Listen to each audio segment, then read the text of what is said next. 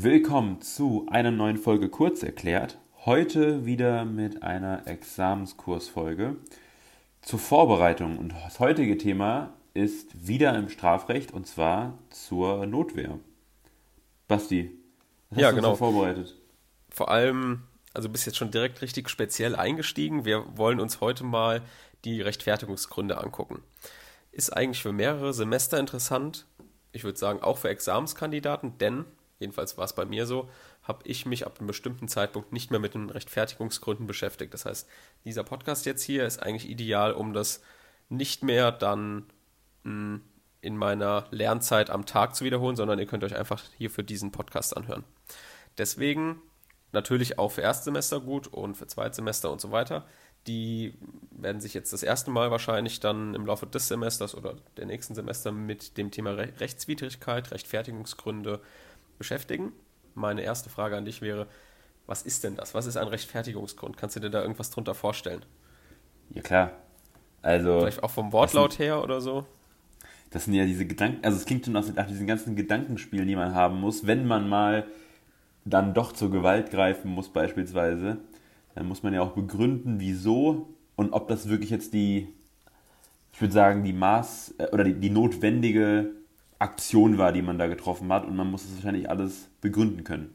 Genau, notwendig ist auf jeden Fall schon mal ein gutes Beispiel. Da werden wir später sehen, dass eine Handlung, die man ähm, zum Beispiel als Notwehr einsetzt, als Notwehrhandlung, die muss geeignet sein, die muss erforderlich sein, die muss geboten sein. Das ist sozusagen das, was du jetzt als Notwendigkeit beschrieben hast. Aber was wir jetzt erstmal noch festhalten ist, wenn jemand mit Rechtfertigungsgründen oder aufgrund Rechtfertigungsgründen eventuell nicht rechtswidrig gehandelt hat, hat er dennoch einen Straftatbestand erfüllt. Denn wir prüfen ja einen Straftatbestand bzw. eine Strafbarkeit, prüfen wir immer in einem dreigliedrigen Aufbau. Wir hatten ja die letzten Folgen immer den Tatbestand geprüft, also objektiver und subjektiver Tatbestand. Und jetzt kommen wir zur Rechtswidrigkeit. Das ist also römisch 2 und römisch 3 ist das Thema Schuld. Also praktisch dein Lieblingsthema, weil du immer so gerne das Wort Schuld benutzt. Das war, ja, das, ist auf ich jeden weiß nicht, ob das stimmt. also, ich finde find, grundsätzlich will ich jetzt mal alles ab. Also, ich, das stimmt nicht. Ja, also generell, wenn du sagst, Schuld ist meistens irgendwie zum Beispiel rechtswidrig der richtige Begriff oder sowas. Also, weil Schuld ist im Strafrecht immer ein Begriff, der erst auf der dritten Ebene geprüft wird. Also, ist jemand schuldfähig, ist jemand schuldunfähig und sowas. Zum Beispiel hat er zu viel getrunken, ist er irgendwie geisteskrank, sage ich jetzt mal, oder sowas. Genau. Schauen wir uns mal jetzt das römisch zweitens genauer an, also die Rechtswidrigkeit. Die Rechtswidrigkeit folgt auch einer bestimmten Struktur, genau wie der Tatbestand. Wir haben es auch hier wieder mit objektiven Voraussetzungen zu tun und subjektiven Voraussetzungen. Warum haben wir das? Man kann sich das so ein bisschen bildlich vorstellen. Wir haben einen Straftatbestand, der erfüllt wurde, objektiv und subjektiv. Und wenn wir jetzt mit Rechtfertigungsgründen sagen, dass die Tat, die ja begangen wurde, nicht rechtswidrig ist, müssen wir alles aus dem Tatbestand ausgleichen, damit sozusagen keine Straftat vorliegt. Sage ich jetzt mal ein bisschen platt. Ist, man kann sich das vorstellen, dass dann die objektiven Voraussetzungen aus dem Tatbestand ausgeglichen werden müssen. Diese sind ausgeglichen, wenn eine Rechtfertigungslage vorliegt. Und um die subjektiven Voraussetzungen im Tatbestand auszugleichen, dafür braucht man dann die subjektiven Voraussetzungen aus den Rechtfertigungsgründen. Hier können wir auch schon ein bisschen, wo wir später zu kommen, zum subjektiven Rechtfertigungselement kommen. Wir wissen also, wenn die objektiven Voraussetzungen der Rechtswidrigkeit vorliegen, dann ist auch der objektive Tatbestand ausgeglichen. Das heißt, es gibt nur noch den subjektiven Tatbestand. Und wenn jetzt auf der Rechtfertigungsebene der subjektive Tatbestand nicht vorliegt, können wir auch den subjektiven Tatbestand im Tatbestand nicht ausgleichen. Bedeutet, wir befinden uns im Versuch. Das nur kurz vorneweg gehen wir später genauer darauf ein, aber so habt ihr es schon mal im Kopf und könnt später leichter eine Verknüpfung herstellen. Genau, und was, was ist jetzt genau die Rechtfertigungsgründe? Ich würde jetzt einfach mal sagen, Rechtfertigungsgrund, auch in der Klausur, greift für mich dann ein, wenn ich denke, okay, wenn ich den jetzt bestrafe, dann ist das irgendwie unfair. Wenn der jetzt irgendwie wegen Totschlag verurteilt wird und ich finde irgendwie, nee, das kann jetzt nicht sein. So, dann kann man überlegen, okay, muss ich Rechtfertigungsgründe prüfen. Und ansonsten wenn keine Anhaltspunkte für Rechtfertigungsgründe vorliegen, dann werden die auch nicht angesprochen. Das heißt, dann sagen wir einfach nur, die Tat ist auch rechtswidrig begangen worden. Das heißt, man muss nicht positiv feststellen, wie jetzt im Tatbestand, ob alle Voraussetzungen vorliegen. Es reicht dieser eine Ergebnissatz. Woher kommen jetzt Rechtfertigungsgründe?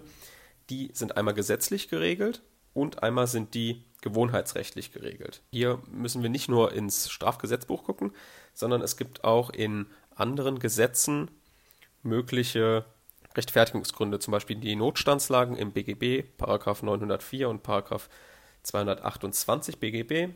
Im öffentlichen Recht gibt es natürlich auch Rechtfertigungsgründe, aber jetzt erstmal zum Kursch. Kursch, was meinst du, was es für, oder kennst du Rechtfertigungsgründe? Also sagen wir, du begehst eine Tat, aber diese Tat war nicht rechtswidrig, weil ein Rechtfertigungsgrund eingreift. Und was gibt es jetzt für Rechtfertigungsgründe? Soll ich mit dem Klassiker anfangen? Wenn du den Klassiker kennst? Ja, Notwehr, oder? Ja, genau, okay. Das Wo steht der- die Notwehr? Wie bitte? In, in welchem Gesetz steht die Notwehr?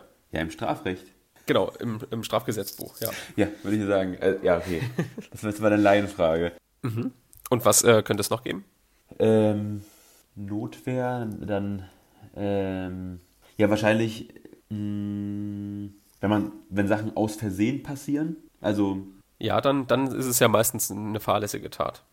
ja, äh, vielleicht äh, schü äh, zum Schutz Dritter, Zum Schutz Dritter, sehr gut, genau. Also das ist, zählt eigentlich streng genommen auch unter Notwehr, je nachdem, was es jetzt für ein Sachverhalt ist. Aber es gibt auch die Notwehr nicht um sich selbst zu schützen, sondern um jemand anderes zu schützen, einen Dritten. Das ist dann die Nothilfe.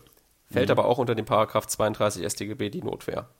Ich lese noch mal ein paar, paar vor. Es gibt noch die erlaubte Ah, ich, ich, ich Selbsthilfe. habe noch zwei gute. ja, Was wäre es denn mit, äh, also wenn man nicht bei Sinnen ist, heißt irgendwie Alkohol oder Drogen? ja, das ist wieder dein Lieblingsthema Schuld, wäre das. Habe ich jetzt nicht gesagt. Genau. Und ähm, nee, ich, ich meinte jetzt, weil, ähm, weil du immer Schuld, das Wort Schuld so oft benutzt. Nee, das- nicht, weil, das nicht, weil du eventuell vielleicht mal.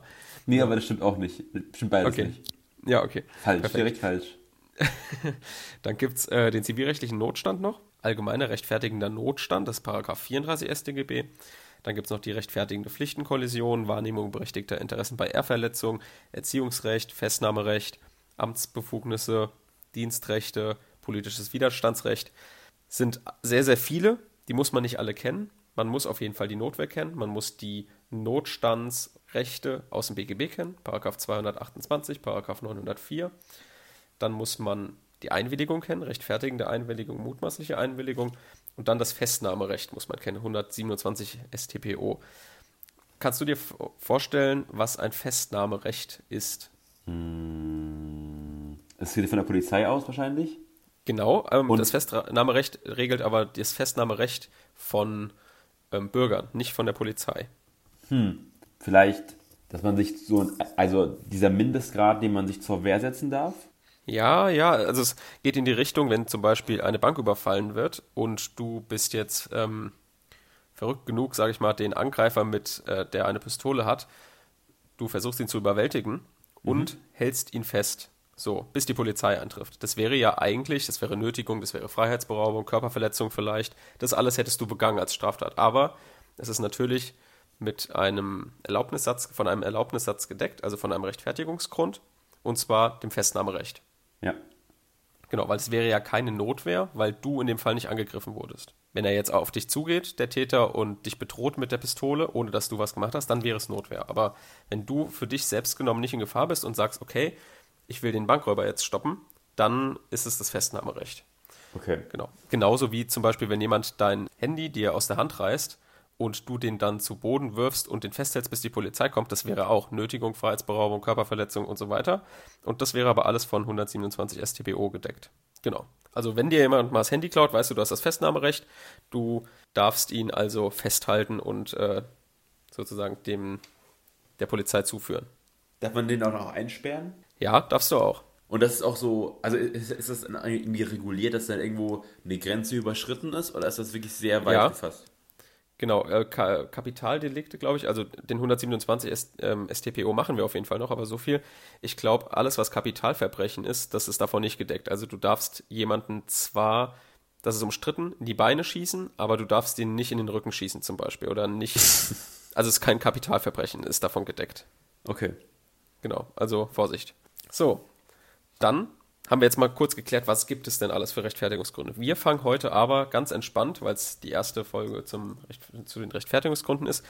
Wir fangen an mit der Notwehr, auch weil Cora schon, die, schon einigermaßen kennt. Werbung. So, wir haben jetzt wieder eine kleine Literaturempfehlung für euch. Und zwar, da wir uns gerade im Strafrecht befinden, haben wir gedacht, das ist ganz passend, wenn wir uns mal ein gutes Strafrechtslehrbuch raussuchen, was nicht jeder kennt. Und deswegen wollen wir ein Buch vorstellen. Und zwar ist das Strafrecht allgemeiner Teil im Spiegel der Rechtsprechung. Das heißt, es ist ein Buch, wo sehr viele Rechtsprechungsfälle drin sind und anhand dessen die Probleme erklärt. Was ich sehr gut finde, das ist von der Professor Dr. Ingeborg Puppe.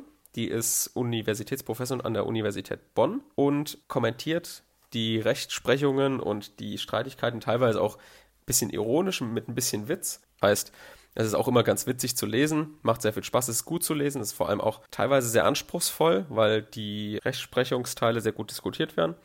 Halt, ich finde ein sehr gutes Buch.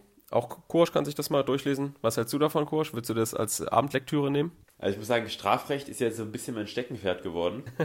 also von daher, eventuell. Super. Dann war es das auch schon. Falls ihr das Buch haben wollt, guckt mal beim Nomos Verlag da äh, vorbei.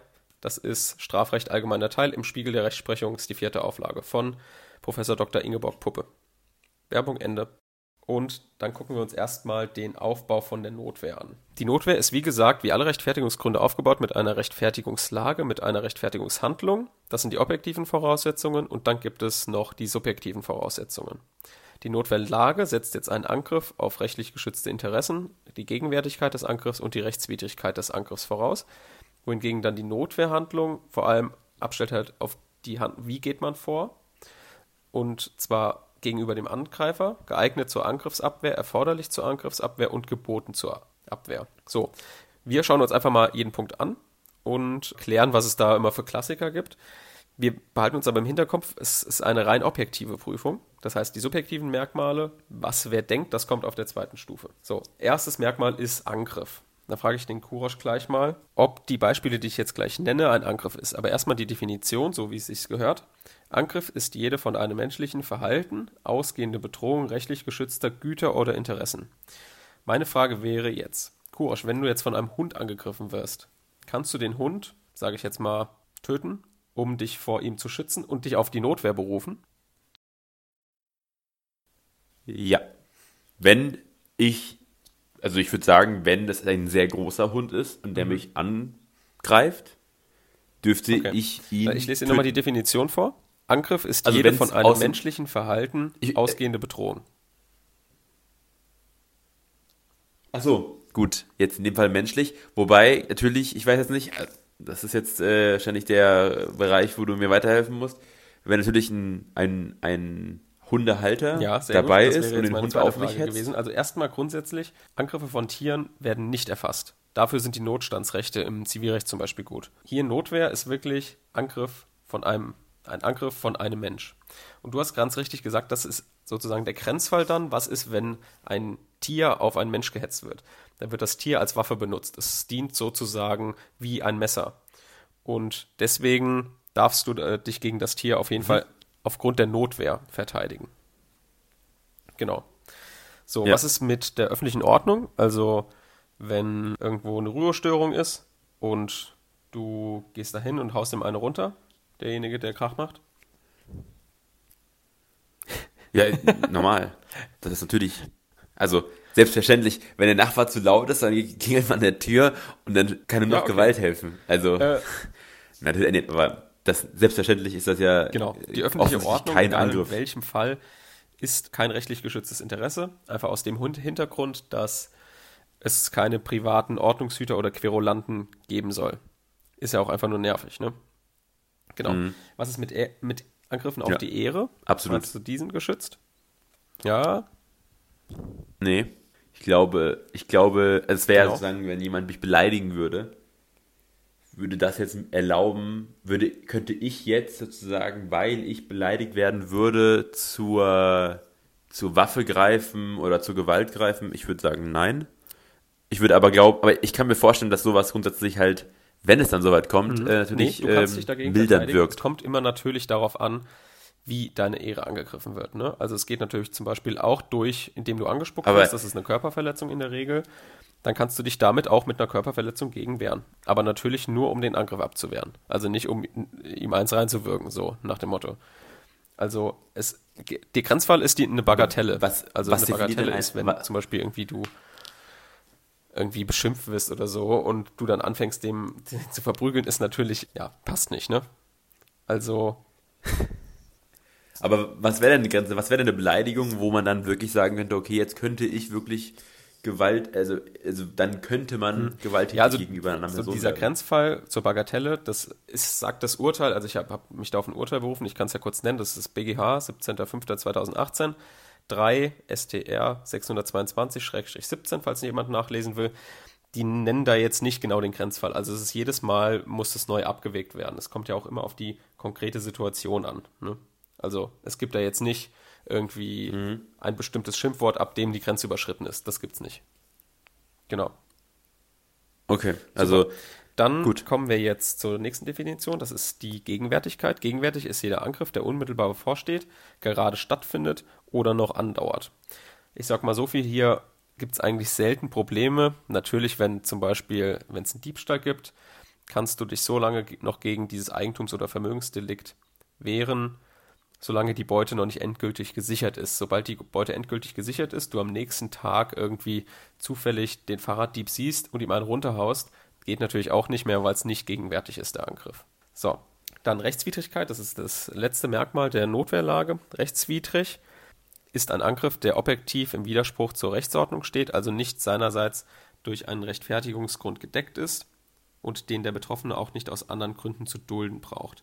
Hier jetzt mal ganz kurz, dazu werden wir auch noch kommen, aber hier gibt es jetzt Inzidentprüfungen, denn wir müssen rausfinden, ob der Angriff, der gegen mich gerichtet ist, ob der nicht vielleicht selbst gerechtfertigt ist. Das heißt, es ist eine Inzidentprüfung, die wir gegebenenfalls hier vornehmen müssen. Genau, schauen wir uns aber noch ähm, genauer an. Genau, was wäre denn jetzt hier, Korosch, wenn dich ein Polizist angreift, also ein Hoheitsträger? Dürftest du dich dagegen verteidigen? Also ich glaube, man, also es gibt, es gibt ja dieses, dieses, äh, diese Anklage, man hat sich bei der Verhaftung gegen äh, gesetzt oder Wehr gesetzt. Ich glaube, das Widerstand heißt, gegen da kann man, da kann man grundsätzlich, ja, genau. Also ich glaube, also grundsätzlich kann man jetzt nicht einfach, nur weil man verhaftet wird, glaube ich, gewalttätig gegenüber Mhm. diesem Hoheitsträger werden. Aber ich würde sagen, natürlich, wie, wie so oft, kann man wahrscheinlich sagen, wenn das natürlich über die Maße hinüberschlägt, dann ist das schon eine, eine gewisse eine gewisse Freiheit, die man hat, um sich zu also, wehren. ich kann mal so viel sagen, ist, du darfst dich so lange nicht wehren, solange die äußeren Voraussetzungen zum Eingriff des Beamten vorliegen. Diese Voraussetzungen sind, dass er örtlich und sachlich zuständig ist und die anderen vorgegebenen äh, Förmlichkeiten einhält. Das heißt, wenn ein Polizist in seiner Funktion als Polizist örtlich und sachlich zuständig ist, dann darfst du dich nicht dagegen wehren. Denn dann ist es sofort Widerstand gegen Vollstreckungsbeamte. Es ist also fast ein nahtloser Übergang zwischen Paragraph 113, Widerstand gegen Vollstreckungsbeamte, und Paragraph 32, dass du dich dagegen mit Notwehr verteidigen darfst. So, da kommen wir jetzt zur Notwehrlage. Also wie darf ich mich denn jetzt verteidigen? Es liegt eine Notwehrlage vor und wie darf ich mich jetzt dagegen verteidigen? Also erstmal muss natürlich die Verteidigungshandlung gegenüber dem Angreifer vorgenommen werden. Das ist auch irgendwie klar. Ne? Also du kannst jetzt nicht irgendeinen Dritten äh, anfangen anzugreifen und dich dann auf Notwehr berufen. Das geht natürlich nicht. Dann müssen wir eine geeignete Handlung durchführen. Die, die Handlung ist geeignet zur Abwehr des Angriffs, die nicht von vornherein als völlig abwehruntauglich erscheint. Also du fragst dich einfach, okay, hat diese Abwehr, die ich gemacht habe, hat diese Handlung den Angriff sofort abgewehrt? Das fragt man sich. Und das ist in der Regel immer der Fall. Gehen wir mal davon aus, jemand schubst dich, du zückst deine Pistole und schießt ihm in den Kopf. Dann ist das natürlich geeignet, um den Schubser abzuwehren. Ne? Macht Sinn. Ist auch eine Notwehrlage, Ja. du wirst gerade körperlich angegangen. Also es ist ein Angriff von einem Menschen, dieser geschieht auch gerade gegenwärtig und er ist selbst möglicherweise nicht von einem Rechtfertigungsgrund gedeckt, dann ist es trotzdem geeignet, ihm in den Kopf zu schießen. Sage ich jetzt einfach mal. Genau, ist es aber, wäre es auch erforderlich. Das ist nämlich Stufe 2. Die Verteidigung ist erforderlich, wenn sie das relativ mildeste Mittel unter mehreren gleichermaßen sicher den Angriff abwehrenden Mitteln darstellt. Das heißt jetzt wieder, okay, was ist jetzt mit dem Schusswaffeneinsatz? Darfst du ihm einfach in den Kopf schießen? Was meinst du? hm. Klingt, jetzt, klingt, klingt sehr drastisch, ne? würde ich sagen. Also, also nein, also grundsätzlich sagen, nein. guckst du dir die konkrete Kampflage an. Das ist ganz wichtig. Das ist das A und O, das ihr jetzt in dieser Erforderlichkeitsprüfung macht. Was sagt denn jetzt diese Kampflage aus? Grundsätzlich zum Schusswaffeneinsatz gilt, dass du zuerst warnen musst, Warnruf oder Warnschuss, dann darfst du in die Beine schießen, dann in den Oberkörper. Ist genauso mit einem Messer. Also wenn, wenn der Fall es zulässt, die Kampflage es zulässt, musst du das Messer androhen. Hier, Junge, Vorsicht, ich habe ein Messer, ich werde mich gleich verteidigen. Wenn der trotzdem nicht aufhört und dich weiterhin angreifst, dann darfst du es benutzen. So. Und bei der Waffe ist es ähnlich, da gibt es immer diesen Dreiklang. Warnung, Beinschuss, Oberkörperschuss. So. Es ist aber natürlich auch möglich, einen sofortigen lebensgefährlichen Einsatz vorzunehmen, ohne zu warnen und ohne in die Beine zu schießen, wenn es dir nicht anders möglich ist. Es kommt halt wieder auf die konkrete Kampflage an. Ne? Also wenn du nachts von drei Leuten überfallen wirst und du entwendest irgendjemand die Waffe, dann kommen die anderen zwei mit einem Messer auf dich zu und die sind schon total nah und dir körperlich überlegen, dann ist es möglich, also musst du nicht erst sagen, hier, Vorsicht, Leute, ich habe eine Waffe, ich schieß gleich und oder erst auf, irgendwie auf Kampf versuchen, auf die Beine zu zielen, ist ja schwierig. Dann darfst du schon dich so verteidigen, dass dieser Angriff sofort ähm, und unmittelbar beendet wird. Das heißt aber auch, dass du dich nicht auf einen ungewissen Ausgang einlassen musst. Also du musst jetzt nicht irgendwie sagen, okay, könnte funktionieren. Du darfst dich wirklich so wehren, dass der Angriff sofort beendet wird. Wenn es sich im Rahmen dieser Voraussetzungen natürlich hält.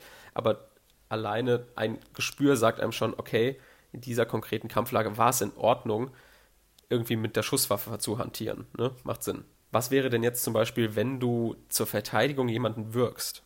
Was würdest du sagen? Also beispielsweise, du wirst nachts überfallen von einer Person und du entwendest dir das Messer, du wirfst es äh, mhm. ins Gebüsch und dann fängst du an, diesen Angreifer zu würgen. Würdest du sagen, dass das geht? Weil Würgen ist ja eine Gewaltanwendung über einen ganz erheblichen Zeitraum. Hm. Ich würde sagen, da, also Würgen ist ja per se erstmal natürlich, mhm. klar, problematisch sowieso.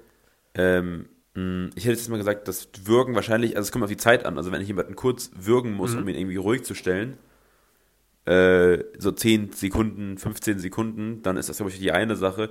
Die Frage ist halt, ob man das dann über so einen längeren Zeitraum machen muss, wo natürlich dann mhm. erhebliche genau, also Schäden vorkommen können. Du musst, darfst ihn sozusagen nur so lange würgen, solange es nicht zweckverfehlt ist. Also du, dein Zweck ist es, dich zu mhm. verteidigen. Mhm. Sobald es darüber hinausgeht, also zum Beispiel wahrscheinlich so, dass er, du darfst ihn so lange würgen, dass er sich nicht mehr wehren kann. Danach musst du aber natürlich sofort aufhören. Wenn du länger wirkst, dann ist das nicht Notwehr. Vielleicht ist es ein Notwehrexzess, das wissen wir jetzt noch nicht. Das kann natürlich sein, wenn du in so einer Bedrohungssituation bist, kann es natürlich sein, dass du nicht abschätzen kannst, wie lange muss ich jetzt würgen, um ihn außer Gefecht zu setzen. Klar. Aber wie gesagt, da sehen wir wieder, es kommt auf die konkrete Kampflage an. Es kann natürlich auch sein, dass die Rollen mal wechseln, also dass plötzlich der Verteidiger der Angreifer ist. So, also das ist immer möglich. Dann darf sich plötzlich der Angreifer wieder verteidigen. Also immer bei der Erforderlichkeit auf die genaue Kampflage schauen und da kriegt ihr schon ein gutes Gefühl dafür, was darf man und was darf man nicht. Was ist denn, wenn die Person, die sich verteidigt, dass, also ihr ist bewusst, in was für Fähigkeiten sie hat. Bedeutet, ich als Laie, ich versuche mich zu verteidigen, ich wende Notwehr an, sagen wir auch mal, das ist wirklich Notwehr jetzt in dem Fall, aber die andere Person kommt zu erheblichen Schaden. Jetzt kann man wahrscheinlich da jetzt, muss man sich diese Situation einzeln anschauen, aber wir sagen mal, in der gleichen Situation wäre jemand, der über mhm. seine Fähigkeiten bewusst Bescheid weiß. Also er ist Kämpfer, irgendwie professionell mhm. in also dem Kampfsport tätig. Ja, die Erforderlichkeit orientiert sich auch immer an den Verteidigungsmöglichkeiten. Also einmal an der Stärke des Angreifers okay. und an den möglichen Verteidigung, also an den Verteidigungsmöglichkeiten. Beispiel wäre jetzt, wenn ein zwei Meter großer Boxer angegriffen wird von einer ja. 1,30 Zentimeter großen Dame oder kleiner Herr. So, dann darf natürlich ja. der Boxer nicht irgendwie äh, den wegkicken, also so übertrieben, so wenn er nur irgendwie den mal schubst. Das geht natürlich nicht. Einfach weil man dann auch auf die konkrete ja. Kampflage wieder schaut, wie sind die Verteidigungsmöglichkeiten, wie ist der Angriff und dann wägt man wieder ab und guckt einfach hätte dem Boxer ein anderes Mittel zur Verfügung gestanden. Und hier wäre wahrscheinlich das Mittel der Wahl gewesen, ihn einfach wegzustoßen. So. Genau. Okay, dann kommen wir zur Okay. Gebotenheit. Das ist sozusagen, mh, das sind Fallgruppen, die bestimmte, bestimmten Rechtsmissbrauch ausschließen. Zum Beispiel, wenn gegen ersichtlich schuldlos Handelnde vorgegangen wird, dann darfst du dich auch nicht mit Notwehr verteidigen. Oder beziehungsweise in bestimmten Situationen. Dann darfst du dich bei engen persönlichen Beziehungen auch, auch nicht mit Notwehr verteidigen. Hier ist ein typischer Fall, der, zu dem wir bestimmt noch kommen, ist der Haustyrannenfall. Kennst du den? Gut. Klar. Das ist auch wieder so ein ganz klassischer juristischer Genau, Begriff, das, den das jeder ist weiß. der Fall, den dass der, ähm, auch. die Ehefrau jahrelang missbraucht, vergewaltigt und äh, geschlagen wird von ihrem Ehemann, der einer Rockergruppe angehört. Der bedroht sie so, dass sie auch nicht die Möglichkeit sieht, zur Polizei zu gehen. Und deswegen kommt sie nachts und erschießt ihn. So, das ist nicht von Notwehr gedeckt. Sehr, sehr strenge Auslegung, ist aber so. Nach der Notwehr jedenfalls. Okay, also aber dazu werden wir noch kommen. Dann natürlich Bagatellangriffe, vor allem bei krassen Missverhältnissen. Also da gibt es den Kirschbaum-Fall, der ist ein Klassiker, BGH 1.3.2011, 3 STR 450 aus 10. Gibt es auch in der Houston nachzulesen. Das ist, war ein Fall, wo ein kleines Kind auf einem Grundstück von einem Bauern auf den Baum geklettert ist. Ich glaube, es war ein Kind, bin mir nicht ganz sicher, aber ich glaube schon.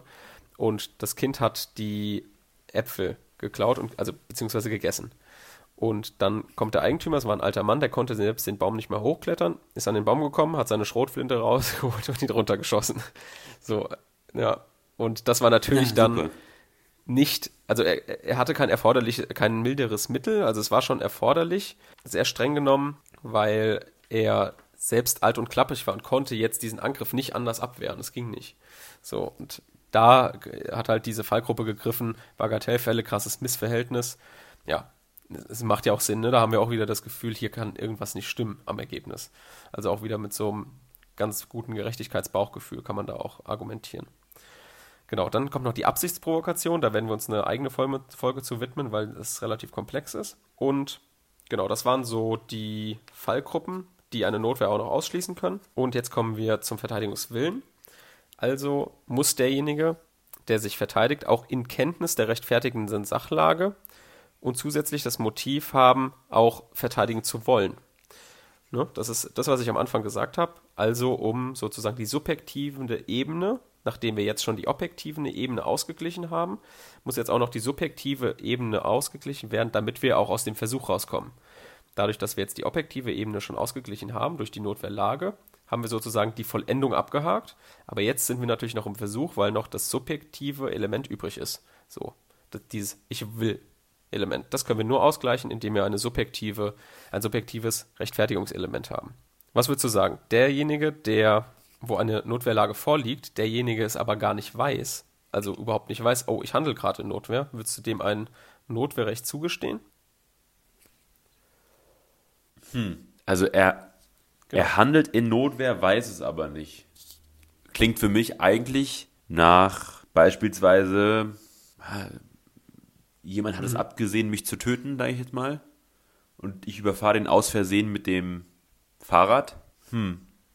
Ich würde grundsätzlich sagen, Hm, das ist gar nicht keine schlecht. Notwehr. Denn, Weil das ist ja, du, du tust es ja, also da sind wir ja wieder da, wo wir letztes Mal, glaube ich, stehen geblieben sind etwa, dass du weißt ja nicht, dass du es tust. Es ist ja eher ein Genau, Zufall, ja. dass es passiert. genau, also man muss ihm es da ja schon irgendwas, irgendwie was wegnehmen sozusagen. Also es kann nicht die volle Notwehr sein, es kann nicht straffrei sein, was er hier tut. Weil er wollte ja tatsächlich jemanden wirklich verletzen. Also wenn, ich mache jetzt mal das Beispiel, der A überfällt den B, der C kriegt das mit. Der C will dem A aber eins auswischen und erschießt ihn jetzt. So während der A eigentlich den B gerade erschießen wollte, dann hat ja der C sozusagen dem B das Leben gerettet. Aber er wusste es gar nicht. Das heißt, wir können ihm jetzt nicht hier sagen, okay, das, was du gemacht hast, ist gut. So, das geht nicht. Das ist, sagt unser Gefühl auch wieder, nee, hier kann was nicht stimmen. So, die eine Ansicht würde ihn jetzt in dem Fall wegen Vollendung bestrafen, weil das eine rein zufällig objektive Rechtfertigung den Täter nicht privilegieren darf.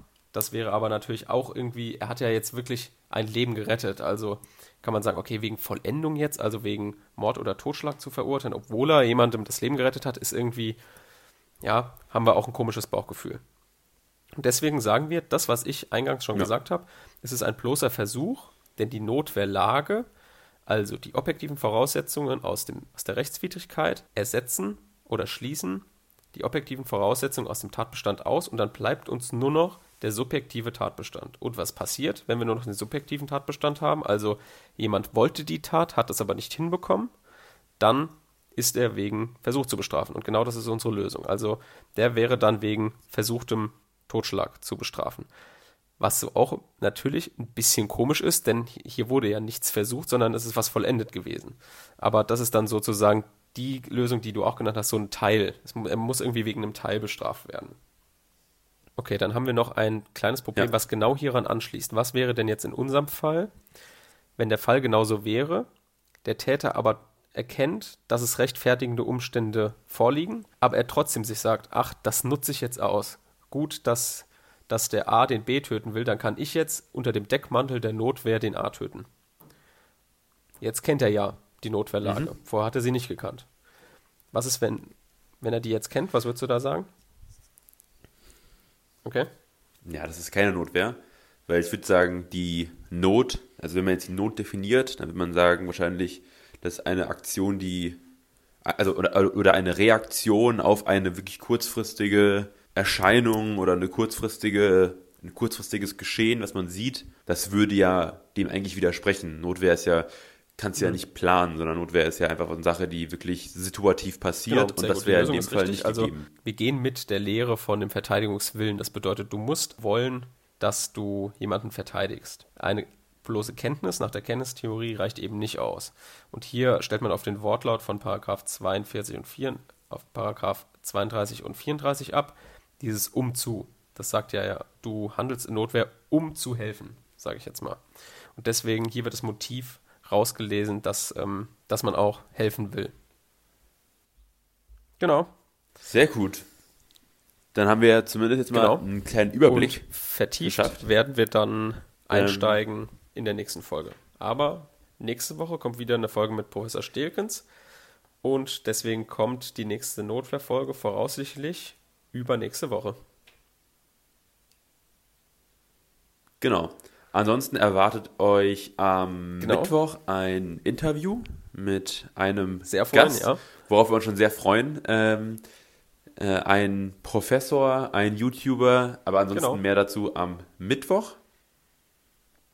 Und ansonsten bleibt uns sozusagen vielen Dank fürs Zuhören. Falls ihr äh, noch andere Fragen oder andere Sachen habt, wo ihr gerne reinhören würdet, schaut gerne unseren Podcast-Katalog, sage ich jetzt mal. Da habt ihr, ihr habt schon einige Themen abgedeckt. Öffentliches Recht, Baurecht, nee. Strafrecht. Nee, habe ich irgendwas vergessen? Genau, da findet ihr einiges. Und ansonsten, es wird uns sehr viel helfen, wenn ihr uns über Spotify hört, dass ihr uns folgt, beziehungsweise wenn ihr uns über Apple Podcast hört, dass ihr uns eine Rezession da lässt. Ähm, Fünf Sterne sind natürlich immer gut, aber am besten so, wie er auch wirklich denkt, äh, wie wir uns bewertet, äh, bewerten würden wolltet. Und genau, ansonsten Tschüss. macht's gut.